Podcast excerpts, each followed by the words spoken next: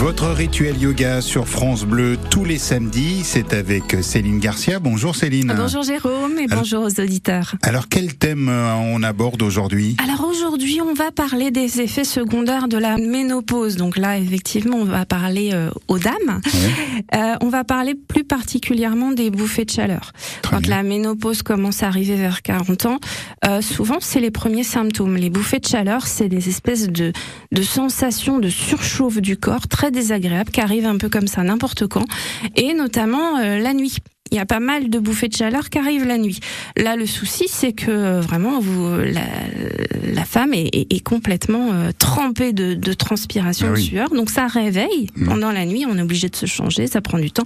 Le temps de se rendormir. Bon, on accumule de la fatigue, du stress, de l'anxiété parce qu'on ne sait pas trop ce qui nous arrive. Hein. C'est un petit peu, c'est un peu un comme peu, si vous poussiez le thermostat à fond, ah oui. brutalement. Donc, c'est très, très désagréable. Donc, aujourd'hui, pour ces manifestations-là, ce qu'on a comme méthode et comme solution, ça va être un traitement hormonal de substitution, hein, mmh. euh, un traitement d'œstrogène, parce que là, en l'occurrence, c'est la carence en œstrogène, le, le taux d'œstrogène qui s'effondre, mmh. et c'est cette carence-là euh, en œstrogène qui fait que euh, le, thermostat du corps est perturbé. On, on contrôle plus. En fait. Ben ouais, c'est ça. Donc du coup, qu'est-ce qu'on va faire mmh. Les gynécologues, ils vont prescrire des euh, des hormones des hormones pour réguler cette histoire-là. Mmh. Alors le souci, c'est que depuis un, à peu près 20 ans, les premières études on, on se sont faites au niveau de, de des années 2000. Mmh. Euh, on s'est rendu compte que euh, il y avait euh, des effets secondaires qui sont plutôt euh, plutôt embêtants, c'est-à-dire que ça accroît le risque de cancer, de cancer ah oui. du sein notamment, de l'endomètre, de l'ovaire et les AVC ah oui. aussi. Bon alors après voilà, ça a des bons effets aussi puisque oui avec la ménopause, il y a euh, l'ostéoporose qui arrive. Mmh. Donc l'ostéoporose, c'est un affaiblissement de la masse osseuse.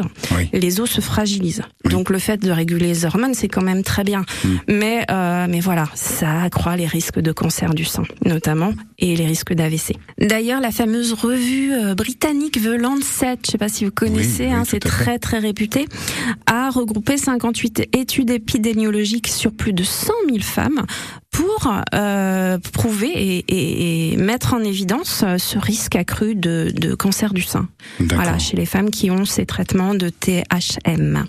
Voilà. Donc le yoga ici euh, va agir. Euh, donc on va parler de yoga hormonal. Donc le yoga hormonal, ça existe vraiment. Hein, ça a été inventé en 91 par Dina Rodriguez, qui est diplômée de l'université de Sao Paulo en psychologie et philosophie.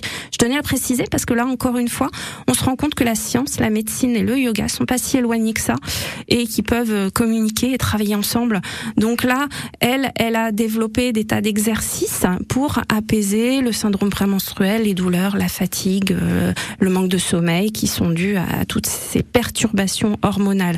On le sait, hein, le yoga, il active, il stimule notamment la thyroïde et les, toutes les glandes endocrines du corps avec les exercices, avec les respirations, avec les méditations. Tout ça, ça va vraiment aider la femme à avoir euh, une harmonie hormonale euh, dans son quotidien. Le petit rituel que je vous propose, c'est quelque chose de tout simple. Ça s'appelle balasana. C'est la posture de l'enfant. On va se mettre un petit peu en position fétale sur le sol. On va pas mmh. bouger. On va écouter sa respiration. On va s'écouter et on va s'apaiser petit à petit récupérer ce calme et mmh. cette, euh, cet apaisement et la position fétale, on le sait, hein, elle, ouais, elle ouais. nous renvoie ouais. à nos Ça premières. C'est rassurant. rassurant. tout à fait. On se sent en sécurité comme le petit bébé dans le ventre de sa mère. Tout à fait. Voilà. Merci beaucoup, Céline Garcia. Je vous en prie, c'est moi. Euh, on retrouvera votre rituel yoga sur France Bleu samedi prochain avec Céline Garcia. Au revoir. Au revoir, merci.